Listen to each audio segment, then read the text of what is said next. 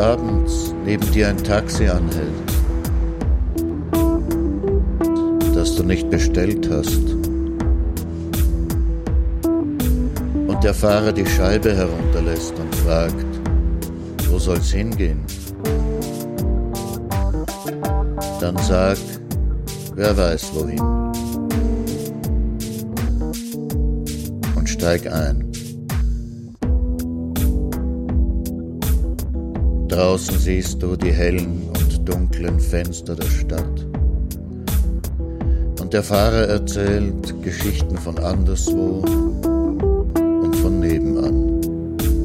Und das Radio spielt. Fahr mit, solange bis du weißt, du bist da. Und wenn du aussteigst, vergiss das Trinkgeld nicht.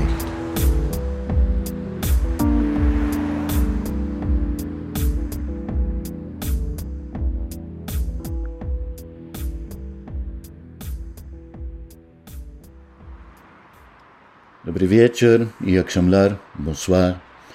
Guten Abend bei Nachttaxi. Ihr Taxler heißt wie immer Martin Auer. Wo soll's heute hingehen? Das Radio drehe ich lieber ab. In den Nachrichten hört man dieser Tage nichts Gutes. Und wenn irgendwo auf der Welt gekämpft wird, dann weiß jeder, der zu mir ins Taxi steigt, genau, wer Recht hat und wer nicht. Eine Seite muss ja im Recht sein und die andere im Unrecht. Der Taxler kann sich sein Teil dazu denken, denn der Fahrgast ist natürlich König. Aber mit ihnen kann ich ja reden, oder?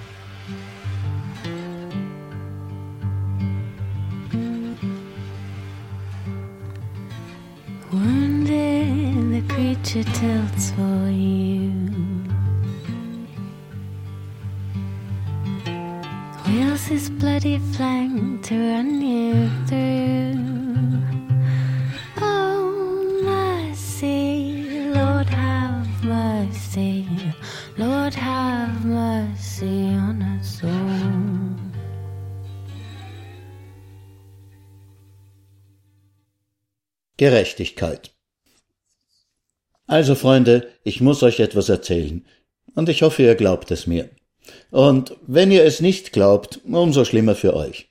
Also hört zu. Vor langer, langer Zeit lebte auf einem kleinen Kontinent hier auf unserer Erde, der Kontinent liegt inzwischen vollkommen unter Wasser, also werdet ihr ihn auf keiner Landkarte finden. Und zu der Zeit, als der Kontinent noch da war, waren die Landkarten noch nicht erfunden, darum werdet ihr ihn auch auf den alten Landkarten nicht finden. Also, auf diesem kleinen Kontinent der der siebente gewesen wäre, wenn damals schon jemand Kontinente gezählt hätte. Das tat aber keiner, weil noch kein einziger Kontinent entdeckt worden war, so dass alle Leute auf allen Kontinenten dachten, dass ihr Kontinent der einzige Kontinent wäre. Und warum sollten sie etwas zählen, von dem es sowieso nur eines gab? Jedenfalls, was ich sagen wollte war, auf diesem kleinen Kontinent der nicht der siebente war und auch nicht der erste, sondern einfach der Kontinent, lebte ein, sagen wir einmal, recht eigenartiges Volk. Diese Leute waren, muss man leider sagen, ziemlich verrückt. Und zwar auf eine ganz besondere Art. Nicht vielleicht, dass sie dumm waren, keineswegs. Sie hatten zum Beispiel das Rad erfunden, lange bevor es auf irgendeinem der anderen Kontinente erfunden worden war. Und gleich nach dem Rad hatten sie das Feuer erfunden und die Pyramiden und Mobiltelefone und das Fernsehen.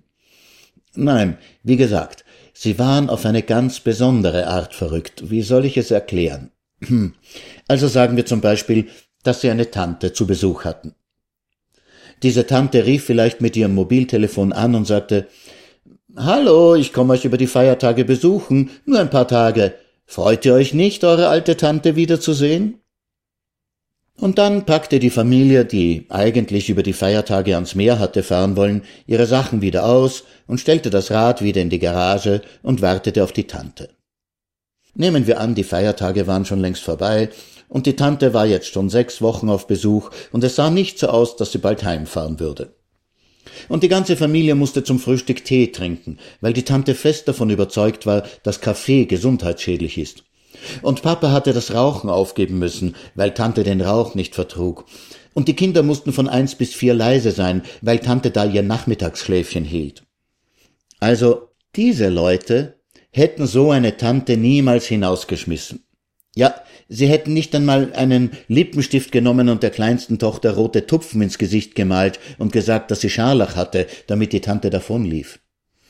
Nein, diese Leute packten einfach still ihre Sachen, holten das Rad aus der Garage, gaben Tante die Hausschlüssel und lebten fortan in einem Zelt am Strand, wo sie Kaffee trinken und Zigaretten rauchen und zwischen eins und vier herumlärmen konnten, bis sie schwarz waren. Oder sagen wir, in einer Schule wurde eine neue Direktorin ernannt. Und eine der Lehrerinnen regte sich auf und sagte, warum haben Sie nicht mich zur Direktorin gemacht? Ich bin viel besser als Sie. So einer hätten sie nie gesagt, na ja, sie hat mehr Erfahrung als du und außerdem hat sie in den Ferien immer Kurse besucht und du hast dir nur die Fußnägel lackiert. Nein, stattdessen schrieben sie an den Landesschulrat, diese Frau macht uns allen Kopfweh mit ihrem Gejammer, bitte ernennen Sie sie zur Direktorin, damit sie uns nicht mehr auf die Nerven geht. Und meistens unterschrieb sogar die Kollegin, die zur Direktorin ernannt worden war, den Brief. Oder wenn ein Bub seine Aufgaben nicht konnte und nur schlechte Noten bekam, dann ließen seine Lehrer ihn nicht sitzen bleiben. Stattdessen sagten sie, ach, aber er hat so ein nettes Lächeln.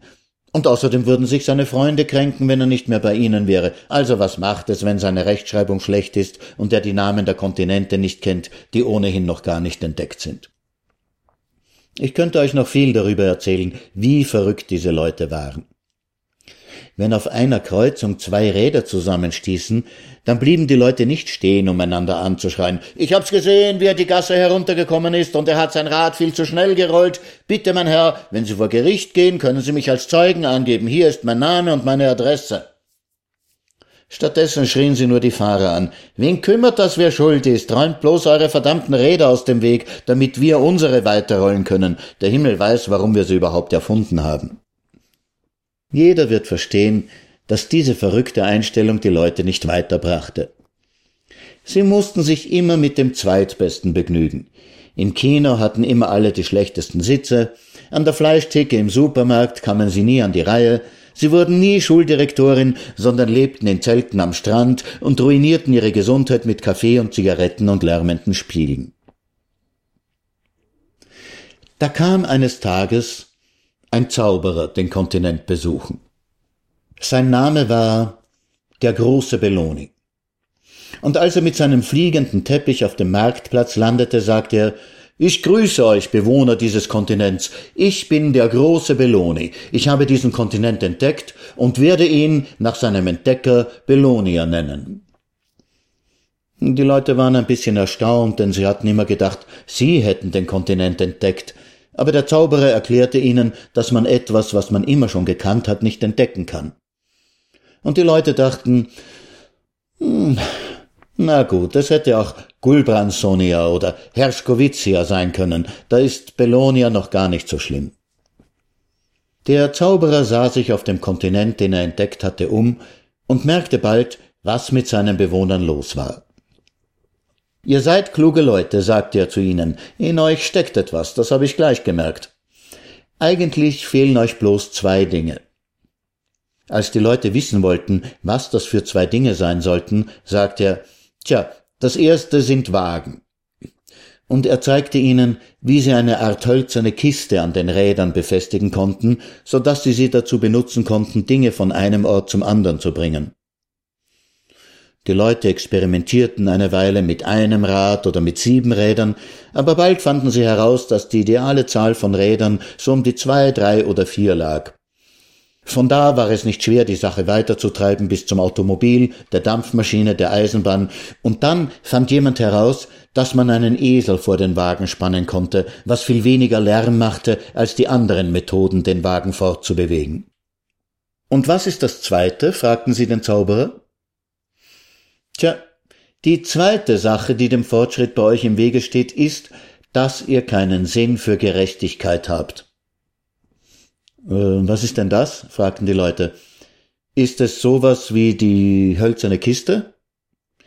Nein, sagte der Zauberer, das ist kein Ding, das ist ein Prinzip. Aha, sagten die Leute und nickten mit den Köpfen, als ob sie verstanden hätten, aber in Wirklichkeit hatten sie keine Ahnung, was ein Prinzip war. Es heißt ungefähr, dass man jedem genau das gibt, was ihm gebührt, nicht mehr und nicht weniger. Ja, aber das tun wir ja. Nein, ihr gebt den Leuten nur, was sie wollen, damit sie aufhören zu quengeln. Und wenn sie nicht quengeln, dann kriegen sie gar nichts. Na ja, vielleicht wollen sie es nicht genug, um zu quengeln. Jedenfalls, wer weiß besser, was jemand gebührt, als er oder sie selber? Der Zauberer versuchte es zu erklären, aber nach einer Weile gab er erschöpft auf. Passt auf, sagte er. Wollt ihr jetzt Gerechtigkeit oder wollt ihr sie nicht? Es kostet mich nur einen Wink mit meinem Zauberstab, dann wisst ihr, was ich meine, und ich erspare mir die Halsschmerztabletten. Na ja, sagten sie, wenn es dem Fortschritt dient. Also wedelte der Zauberer kurz mit seinem Zauberstab, dann stieg er auf seinen fliegenden Teppich und sauste davon, um noch mehr Kontinente zu entdecken, die er zählen und benennen konnte. Er hatte sich schon ganz fantastische Namen ausgedacht wie Belonia II und Belonia III und wollte so schnell wie möglich die passenden Kontinente dafür finden. Sobald der Zauberer seinen Stab geschwungen hatte, merkten die Belonier, wie sie sich jetzt nannten, sofort, was der Zauberer gemeint hatte, und schüttelten die Köpfe, schlugen sich mit der Hand auf die Stirn und sagten, wie haben wir nur so verrückt sein können? Sie packten sofort ihre Zelte zusammen und gingen heim, um ihre Häuser zurückzufordern. Aber Tantchen hatte sich schon so lange dort aufgehalten, dass sie jetzt praktisch dort lebte, und sie sagte, was fällt euch ein? Ihr habt mich vorsätzlich hier zurückgelassen und mir das Haus übergeben. Ich weigere mich strikt, es zu verlassen. Und endlose Streitereien begannen um Dinge wie mündlicher Vertrag und Gewohnheitsrecht und so weiter. Als nächstes mussten die Belonier natürlich ein Gericht haben. Aber sie konnten sich nicht einigen, wer das Recht haben sollte, Recht zu sprechen, und so beschlossen sie, sich jeden Vormittag um zehn zu treffen, um die Fälle zu diskutieren. Der erste Fall war der von zwei Brüdern, deren Vater war gestorben und hatte ihnen nur einen Esel hinterlassen. Jeder von ihnen sagte, dass er den Esel brauchte, um seine Sachen zu tragen und den Wagen zu ziehen. Der Fall war leicht zu lösen, fanden die Belonier. Sie entschieden, dass der Esel in zwei genau gleiche Hälften geschnitten werden und jeder Bruder eine Hälfte bekommen sollte. Die Brüder protestierten und sagten, dass ein halber Esel zu gar nichts gut sei, denn ein halber Esel könne nicht einmal einen halben Wagen ziehen. Aber man sagte ihnen, dass die Teilung sehr genau gewesen sei und sie keinen Grund hätten, sich zu beklagen. Die Brüder fluchten und verzogen sich. Die nutzlosen Eselshälften ließen sie liegen. Der nächste Fall war schon schwerer zu lösen. Es ging um einen Mann, der sich betrunken und eine Rauferei angefangen hatte. Dabei hatte er dem anderen Mann ein Auge ausgeschlagen. Soweit war das kein Problem. Die Belonier entschieden, dass das Opfer dem Übeltäter auch ein Auge ausschlagen sollte, und dann sollte jeder dem anderen ein Glasauge kaufen. Denn das, sagten sie, ist Gerechtigkeit. Auge um Auge, Zahn um Zahn. Aber am nächsten Tag wurde der Mann wieder vors Gericht gebracht, weil er sich schon wieder betrunken und einem anderen Mann das Auge ausgeschlagen hatte. Na und, wo ist das Problem? sagten welche. Wir haben gestern einen ganz gleichen Fall verhandelt. Wir können das gleiche Urteil wiederfällen, Auge um Auge. Aber er hat ja nur mehr ein Auge, sagten andere. Wenn wir sein Auge nehmen, wird er blind sein, aber sein Gegner braucht nur ein Glasauge und kann ein fast normales Leben führen. Jemanden sein einziges Auge nehmen, ist nicht dasselbe wie jemanden ein Auge nehmen, der zwei hat. Ja, aber irgendetwas müssen wir ihm nehmen, sagten andere, sonst wird er ewig herumlaufen und anderen Leuten die Augen ausschlagen. Schneiden wir ihm halt eine Hand ab, schlug jemand vor, aber andere widersprachen und sagten, eine Hand sei nicht dasselbe wie ein Auge.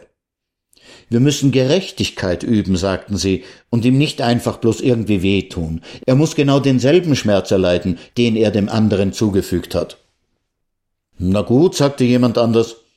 Er hat dem anderen die Hälfte seiner Augen ausgeschlagen, also nehmen wir ihm auch die Hälfte seiner Augen.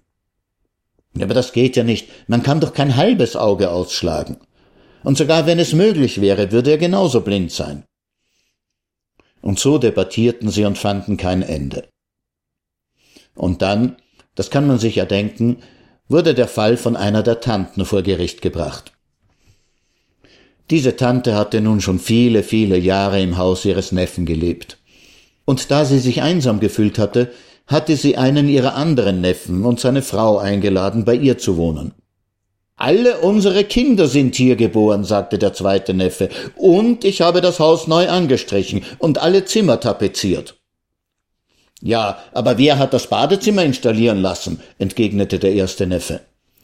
Tapeten, Badezimmer, sagten die Richter. Worauf es ankommt, ist, wer hat das Haus gebaut?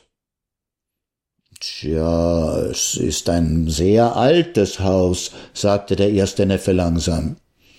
Aber ich bin da geboren, also sollte es von Rechts wegen mir gehören. Ja, aber du hast es aufgegeben. Nein, ich habe es nicht aufgegeben, ich bin durch beständiges Nörgeln vertrieben worden. Du hättest die Tante rauswerfen können. Hat man je schon davon gehört, eine Tante rauszuwerfen? Ja, aber du hast dir nie gesagt, dass du vorhattest, zurückzukommen. Wir haben in einem Zelt gelebt. Das zeigt klar, dass wir vorhatten, ins Haus unserer Väter zurückzukehren. Hier hob die Tante die Hand. Wenn ich mich recht erinnere, lieber Neffe, war es mein Vater, der einmal in diesem Haus gelebt hat. Und dann kam eines Tages seine Tante auf Besuch, die auch Tante deines Vaters war, und sie ging nie mehr weg. Also musste mein Vater, um seine Ruhe zu haben, ausziehen und in einem Zelt am Strand leben. Er hat sich mit Kaffee und Zigaretten zugrunde gerichtet, der arme Narr. Von Rechts wegen also, denke ich, sollte das Haus mir gehören. Und dann wurden die alten Dokumente und Familienalben studiert und es gab eine Menge Streit um Tanten und Onkel und Großtanten und Cousinen ersten und zweiten Grades und sogar Patenonkel und Schwippschwager wurden mit hineingezogen. Der Prozess dauerte endlose Wochen und mit der Zeit wurden die Leute hungrig. Denn wegen der Prozesse hatte niemand Zeit, eine nützliche Arbeit zu tun und schon langsam gingen den Leuten die Lebensmittel aus. Und dann hatten die zwei Eselshälften, die noch immer auf dem Versammlungsplatz herumlagen, zu stinken begonnen.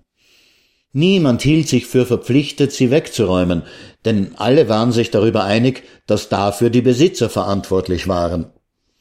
Aber die zwei Brüder hatten ein Boot gestohlen und waren aufs Meer hinausgefahren in der Hoffnung, den Zauberer zu finden und ihm genau das zu geben, was ihm gebührte. Die verfaulenden Eselshälften stanken fürchterlich, und Millionen von Fliegen hatten sich darauf niedergelassen, und nach kurzer Zeit wurden alle Belonier krank und starben. Als der Zauberer zurückkam, um zu sehen, was aus dem Kontinent geworden war, den er entdeckt hatte, fand er ihn voller Fliegen und sonst fast nichts.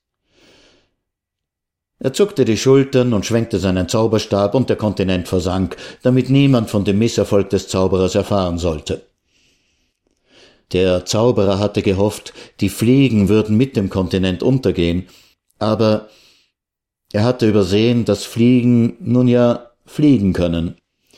Die Fliegen waren am Verhungern, und noch bevor der Zauberer wegfliegen konnte, erhoben sie sich alle in einer riesigen Wolke und verschlangen ihn. Der führerlose Teppich flog noch ein, zweimal um den Erdball, dann fiel er auf einen der anderen Kontinente herunter. Dort fand ihn ein herumziehender Händler, und von den habe ich ihn auf einem Flohmarkt gekauft. Und wenn ihr meine Geschichte nicht glauben wollt, ich kann euch den Teppich zeigen.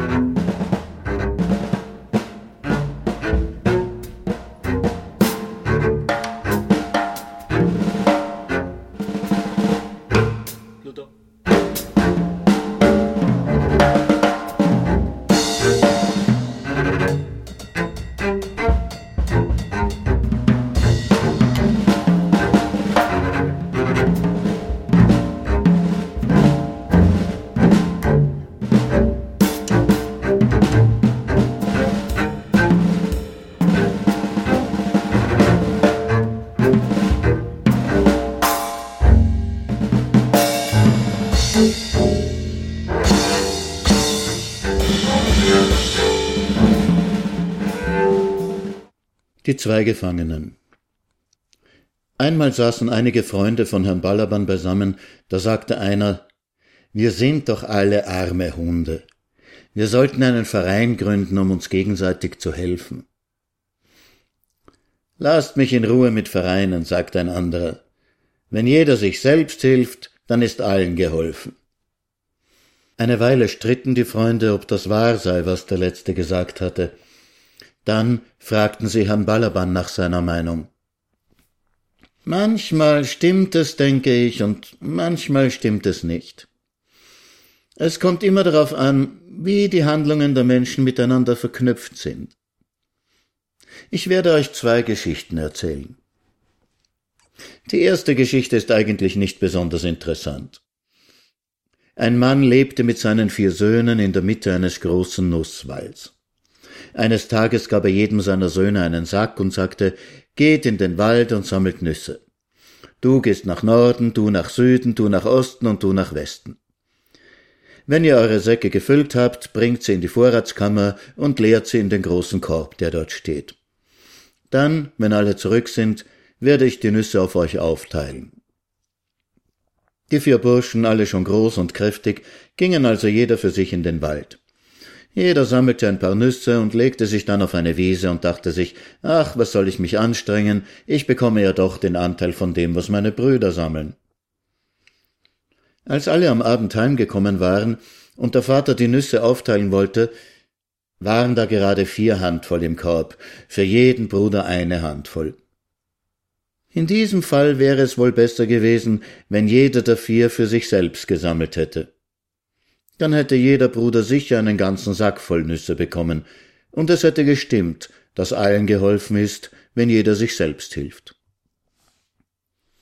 Aber oft sind die Schicksale der Menschen so miteinander verknüpft, dass jeder seinen eigenen Vorteil sucht und dabei den Schaden für sich und die anderen vergrößert. Wie kann denn das sein? fragten die Freunde. Da gab ihnen Herr Balaban das folgende Rätsel auf. In Samarkand wurden einmal zwei Diebe gefangen, die eine Gans gestohlen hatten. Timur Lenk ließ sie in zwei verschiedene Zellen sperren, so dass sie sich nicht miteinander verständigen konnten. Dann ging er zum ersten und sagte, Höre, ihr zwei habt eine Gans gestohlen, dafür gebühren euch zwanzig Stockhiebe. Es ist nicht angenehm, aber man überlebt es. Nun weiß ich aber sicher, ihr habt nicht nur diese Gans gestohlen, sondern auch zwei goldene Becher aus meinem Palast. Dafür könnte ich euch hinrichten lassen. Das hätte für mich nur einen Nachteil, ich würde so meine goldenen Becher nicht wiederbekommen. Ich könnte das Geständnis aus euch herausfoltern. Aber ich habe mir etwas anderes ausgedacht. Pass genau auf. Wenn du den Diebstahl der Becher gestehst, und verrätst, wo ihr sie versteckt habt. Dann lass ich nur deinen Komplizen hinrichten. Dich aber lass ich laufen. Ihm werde ich freilich dieselbe Möglichkeit bieten. Wenn er gesteht und du nicht, dann lass ich ihn laufen und du wirst hingerichtet. Es könnte natürlich sein, dass ihr beide gesteht. In diesem Fall könnte ich natürlich keinen von euch laufen lassen. Aber ich würde gnädig sein und jeden von euch nur die rechte Hand abhacken lassen. Und äh, wenn keiner von uns gesteht? fragte der Gefangene, der übrigens wirklich mit seinem Komplizen gemeinsam auch die Becher gestohlen hatte. Nun, sagte Timur, dann würde es bei den zwanzig Stockschlägen für die gestohlene Gans bleiben. Was? fragte Herr Balaban seine Freunde. Was sollte der Gefangene eurer Meinung nach tun? Und Sie können sich nicht miteinander verständigen? Nein, sagte Herr Balaban. Timur hat darauf geachtet, dass sie sich auf keine Weise verständigen können. Hm. Er sollte den Mund halten und darauf vertrauen, dass sein Kumpel auch nichts sagt, sagte einer. Wie kann er darauf vertrauen, sagte ein anderer. Es ist ganz sicher, dass sein Kumpel gestehen wird. Warum denn das? Ja, weil es für den Kumpel auf jeden Fall besser ist zu gestehen. Pass auf. Nennen wir die zwei Ahmed und Bülent. Also, wenn Ahmed gesteht, ist es für Bülent besser auch zu gestehen, sonst wird er hingerichtet. Nur wenn Ahmed nicht gesteht, ist es für Bülent auch besser zu gestehen, denn dann wird er freigelassen. Also weiß Ahmed, dass Bülent auf jeden Fall gestehen wird. Also wird auch Ahmed gestehen, denn sonst wird er hingerichtet.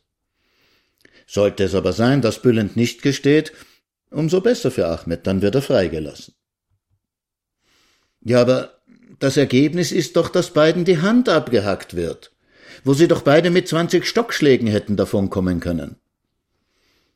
So debattierten sie noch stundenlang, aber sie konnten zu keinem anderen Ergebnis kommen. Und das habe ich eben gemeint, sagte Herr Balaban.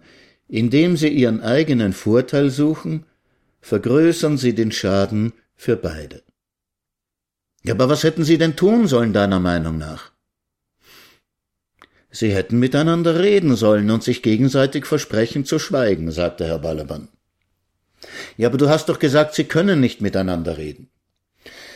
Sie hätten eben einen Wärter bestechen sollen, damit er Briefe oder Botschaften hin und her trägt. Sie hätten meinetwegen einer Maus einen Zettel an den Schwanz binden sollen oder einen dressierten Papagei von Zelle zu Zelle fliegen lassen. Sie hätten alles versuchen sollen, um sich miteinander zu verständigen.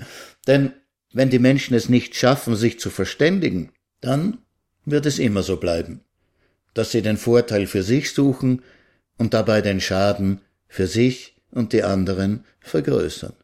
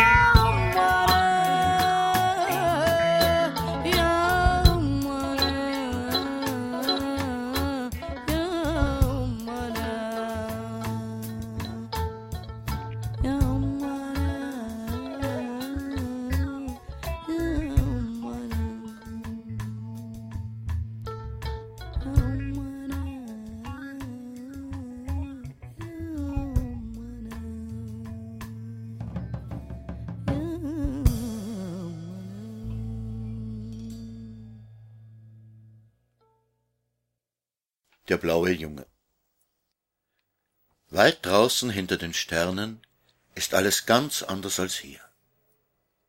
Und noch weiter draußen ist alles noch ganz anders als dort, wo alles ganz anders ist als hier.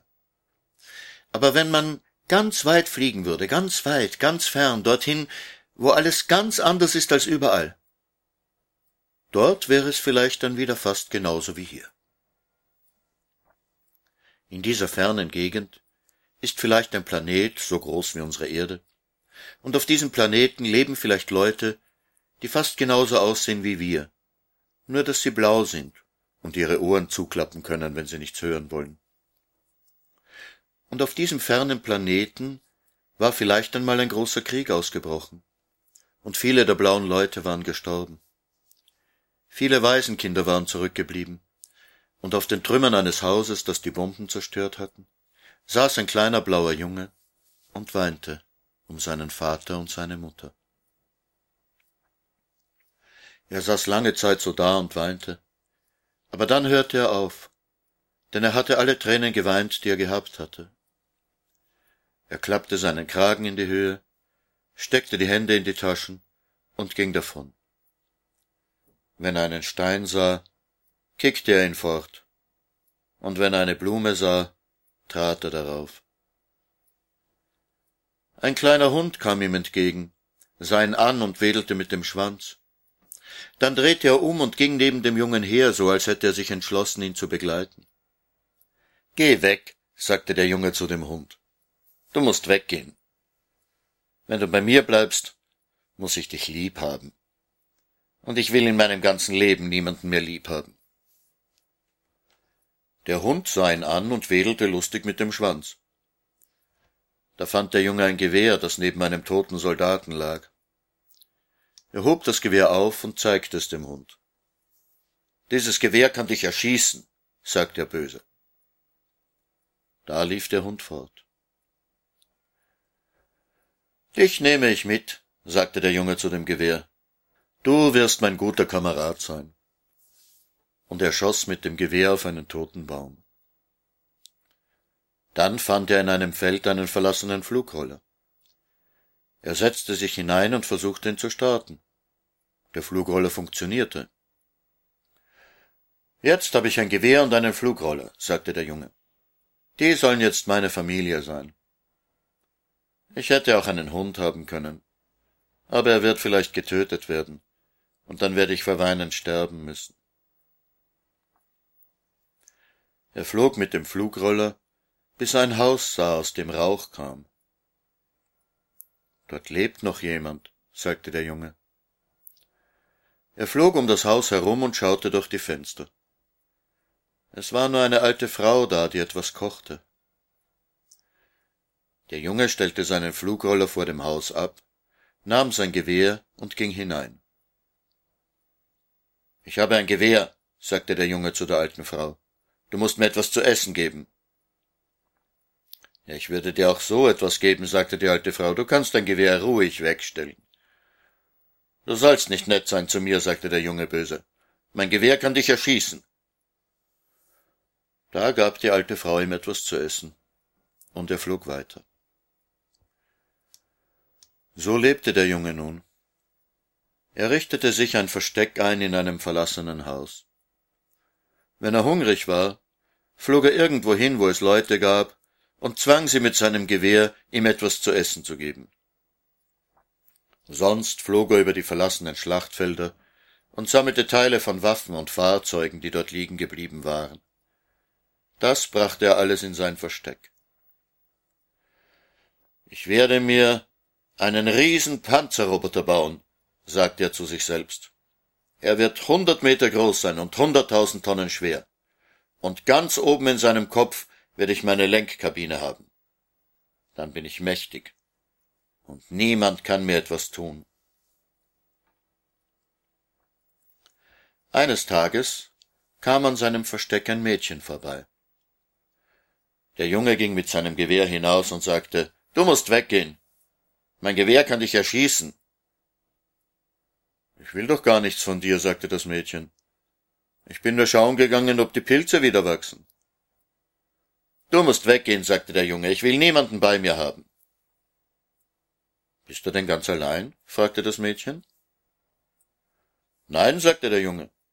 Ich habe ein Gewehr und einen Flugroller. Die sind meine Familie. Und eines Tages werde ich einen riesen Panzerroboter haben. Hast du denn niemand Lebendiges? fragte das Mädchen. Ich hätte einen Hund haben können. Aber wenn man ihn getötet hätte, hätte ich vor Weinen sterben müssen. Ich habe auch niemand Richtiges, sagte das Mädchen. Wir könnten zusammenbleiben. Ich will niemand haben, den ein Gewehr erschießen kann. Ja, dann musst du dir eben jemand suchen, den kein Gewehr erschießen kann, sagte das Mädchen und ging fort. Der Junge aber baute sich einen Riesenpanzerroboter und setzte sich hinein. Ganz oben in den Kopf setzte er sich, dort, wo er die Lenkkabine eingebaut hatte.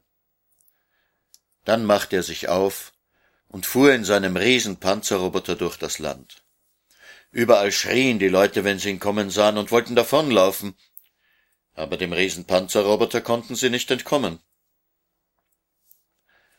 Der Junge hatte oben in seiner Lenkkabine ein Mikrofon, und alles, was er da hineinsagte, kam brüllend aus dem Mund des Riesenpanzerroboters. Ist ja jemand, den ein Gewehr nicht erschießen kann? brüllte der Roboter.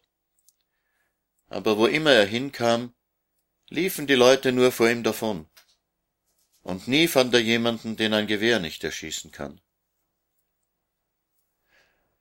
Eines Tages aber sah er von seiner Lenkkabine hoch oben, dass da unten jemand nicht weglief vor ihm, sondern stehen blieb und etwas hinaufrief. Er war aber so hoch oben, dass er es nicht hören konnte. Vielleicht ist das jemand, den ein Gewehr nicht erschießen kann, dachte der Junge und kletterte hinunter. Es war aber die alte Frau, die ihm damals Essen gekocht hatte. Wolltest du mir etwas sagen? fragte der Junge. Ja, sagte die alte Frau. Ich habe von jemandem gehört, den ein Gewehr nicht erschießen kann. Ich dachte, das muss ich dir sagen. Und wer ist das? fragte der Junge. Es ist ein alter Mann, der oben auf dem Mond wohnt. Dann muss ich ihn suchen, sagte der Junge, denn ich will niemanden haben, den ein Gewehr erschießen kann. Und er legte einen Hebel um, und sein Riesenpanzerroboter verwandelte sich in eine Riesenpanzerrakete und flog mit ihm zum Mond. Oben auf dem Mond musste der Junge lange suchen. Aber schließlich fand er den alten Mann. Der saß hinter einem Fernrohr und schaute auf den blauen Planeten hinunter. Bist du der, den kein Gewehr erschießen kann? fragte der Junge den alten Mann. Ich glaube schon, sagte der alte Mann. Und was siehst du da in deinem Rohr? Ich studiere die Leute auf dem Planeten unten. Kann ich vielleicht bei dir bleiben? fragte der Junge. Vielleicht, sagte der alte Mann. Warum willst du denn gerade bei mir bleiben? Weil ich bei niemandem bleiben will, den man erschießen kann. Als meine Eltern gestorben sind, habe ich alle Tränen geweint, die ich hatte. Ich hätte einen Hund haben können aber wenn man ihn getötet hätte, hätte ich vor Weinen sterben müssen. Ich hätte auch bei einer alten Frau bleiben können oder bei einem kleinen Mädchen. Aber sie waren nicht gepanzert gegen Gewehrkugeln. Und wenn man sie getötet hätte, hätte ich vor Weinen sterben müssen. Es ist gut, sagte der alte Mann, du kannst bei mir bleiben. Mich kann niemand erschießen, denn hier gibt es keine Gewehre. Ist es nur das? fragte der Junge. Na ja, nur das, sagte der alte Mann. Ich habe aber mein Gewehr mitgebracht. Schade, sagte der alte Mann. Jetzt kannst du nicht bei mir bleiben. Dein Gewehr könnte mich erschießen. Dann muss ich also wieder gehen? sagte der Junge. Ja, sagte der alte Mann. Schade, sagte der Junge. Tut's dir leid? fragte der alte Mann. Ja, sagte der Junge, ich wäre gern hier geblieben. Du könntest vielleicht dein Gewehr wegwerfen, sagte der alte Mann. Vielleicht, sagte der Junge. Na, und dann könntest du doch bei mir bleiben. Vielleicht, sagte der Junge. Und was würde ich dann tun? Du könntest durch dieses Fernrohr schauen. Dann könntest du vielleicht herausfinden, warum die Leute da unten Kriege führen.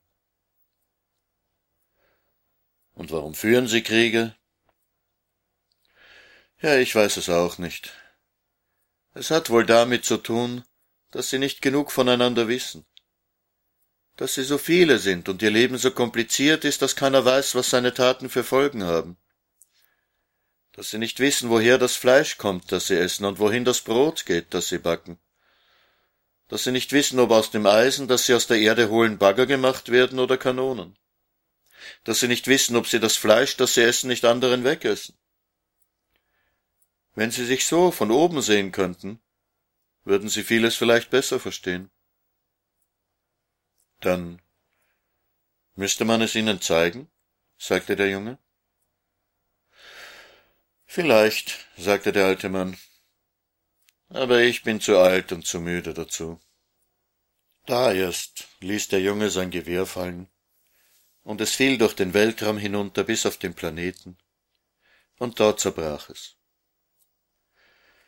Der Junge aber blieb lange, lange Zeit bei dem alten Mann auf dem Mond und schaute durch das Fernrohr und studierte die Leute da unten. Und eines Tages ist er vielleicht hinuntergeflogen und hat ihnen erklärt, was sie falsch gemacht haben.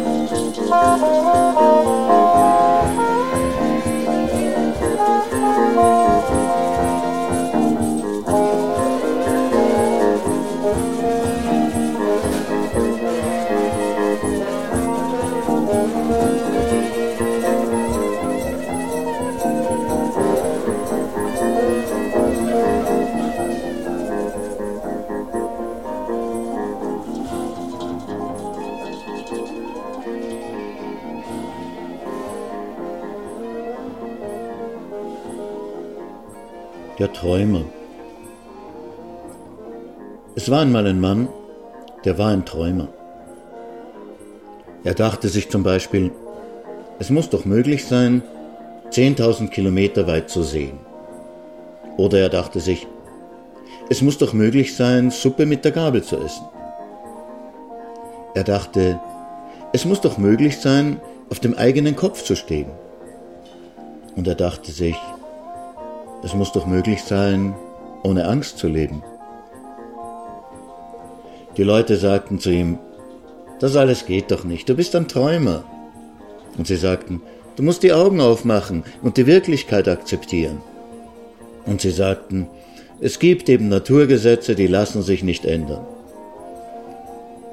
Aber der Mann sagte, ich weiß nicht, es muss doch möglich sein, unter Wasser zu atmen. Und es muss doch möglich sein, allen zu essen zu geben. Es muss doch möglich sein, dass alle das lernen, was sie wissen wollen. Und es muss doch möglich sein, in seinen eigenen Magen zu gucken. Die Leute sagten, reiß dich zusammen, Mensch, das wird es nie geben. Du kannst nicht einfach sagen, ich will und deswegen muss es geschehen. Die Welt ist, wie sie ist und damit basta. Als das Fernsehen erfunden wurde und die Röntgenstrahlen, da konnte der Mann 10.000 Kilometer weit sehen und auch in seinen eigenen Magen. Aber niemand sagte zu ihm, na gut, du hast also doch nicht ganz Unrecht gehabt. Auch nicht, als das Gerätetauchen erfunden wurde, so dass man problemlos unter Wasser atmen konnte. Aber der Mann dachte sich, na also, vielleicht wird es sogar einmal möglich sein, ohne Kriege auszukommen.